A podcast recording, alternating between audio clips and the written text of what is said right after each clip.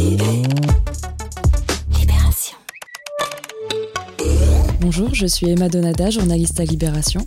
Bienvenue dans Vous avez une question, le podcast qui vous dévoile les coulisses des enquêtes du service Check News. Et aujourd'hui, nous allons parler d'une question posée le 27 mars par AGPJ. Est-ce que l'Espagne et l'Italie prennent en compte les décès en EHPAD dans leur bilan du Covid-19 Depuis le début de l'épidémie, le service, comme la grande majorité de la presse, suit l'évolution du nombre de morts du Covid-19 en France et dans le monde. Chaque soir, Cédric Mathieu, le chef du service, écoute la conférence de presse du directeur général de la santé, Jérôme Salomon.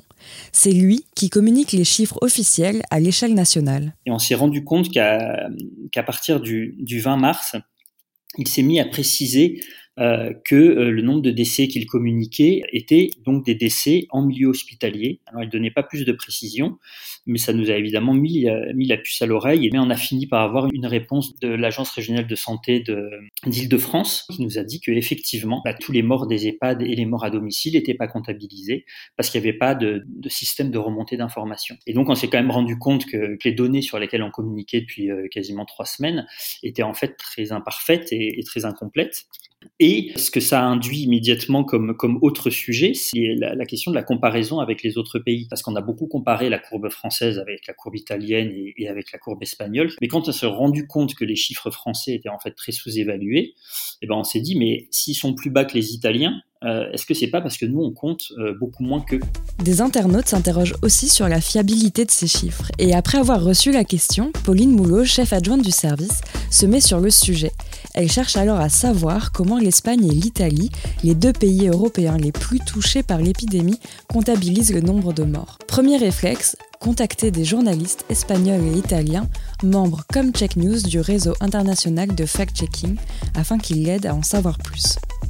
En fait, j'ai juste envoyé un mail à, mes contacts fact-checkers euh, italiens et espagnols. Je, les rencontre assez souvent, on bosse ensemble sur certains, sur certains projets depuis quelques années, donc régulièrement on se, on se donne des coups de main. En général, ils donnent soit des contacts de personnes à contacter, soit ils renvoient vers des articles assez clairs, etc., et qui donnent une bonne base de travail. Ça permet de, de défricher un peu le, un peu le terrain pour continuer l'enquête. Donc, euh, donc voilà. Dans l'attente de leurs réponses, Pauline discute du sujet avec Luc Payon, lui aussi chef adjoint du service, qui suit de près les chiffres depuis le début de l'épidémie et a échangé avec le correspondant de Libé à Rome sur la situation en Italie.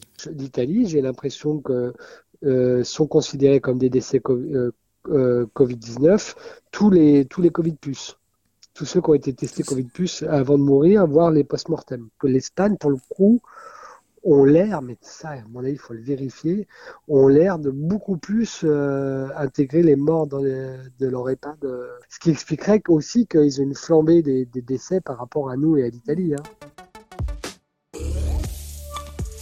Pauline essaie de contacter les autorités espagnoles et italiennes pour connaître leur méthode de comptabilisation des décès. Lundi, en fin de journée, lors de la visioconférence de rédaction du service, Pauline fait un point sur son article. Et ça, ça donne quoi alors? Ça donne que personne ne me répond. De ce que je comprends, dans les deux pays, ils comptent, euh, c'est pas comme en France, parce qu'ils comptent les gens qui ont été testés parmi les morts. Mais dans certaines maisons de retraite, du coup, il y a des gens qui sont testés et comptés, et il y a certaines maisons de retraite où, du coup, ils testent pas et donc ils comptent pas. Quoi. Mmh. Mais t'as pas le truc systématique de rendre compte qu'en milieu hospitalier, quoi. Non. Dans la soirée, Pauline reçoit enfin des réponses officielles. Lundi 30 mars, midi 12. Ciao, sono una giornalista francese.